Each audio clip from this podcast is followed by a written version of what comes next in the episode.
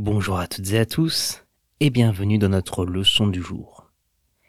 Les trois mots que nous allons découvrir aujourd'hui sont une couverture, un piéton et radoter. Une couverture, ça peut avoir de nombreux sens en français. Mais principalement, c'est le nom qu'on va donner à l'objet en tissu que l'on va disposer au-dessus de nous dans un lit pour dormir et se réchauffer. C'est également le nom des pages qu'on retrouve à l'extérieur d'un livre ou d'un magazine qui permettent de donner envie de lire ce même livre. On peut dire, pendant l'hiver, une couverture épaisse est indispensable.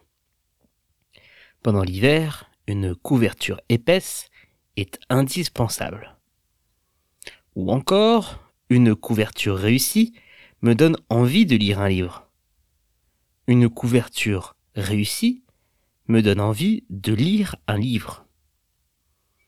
Un piéton, c'est le nom qu'on va donner aux personnes qui font leur déplacement à pied, notamment quand ils se trouvent le long d'une route.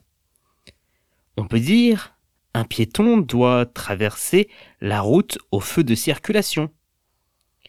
Un piéton doit traverser la route au feu de circulation. Ou encore, c'est dangereux d'être piéton dans une grande ville. C'est dangereux d'être un piéton dans une grande ville.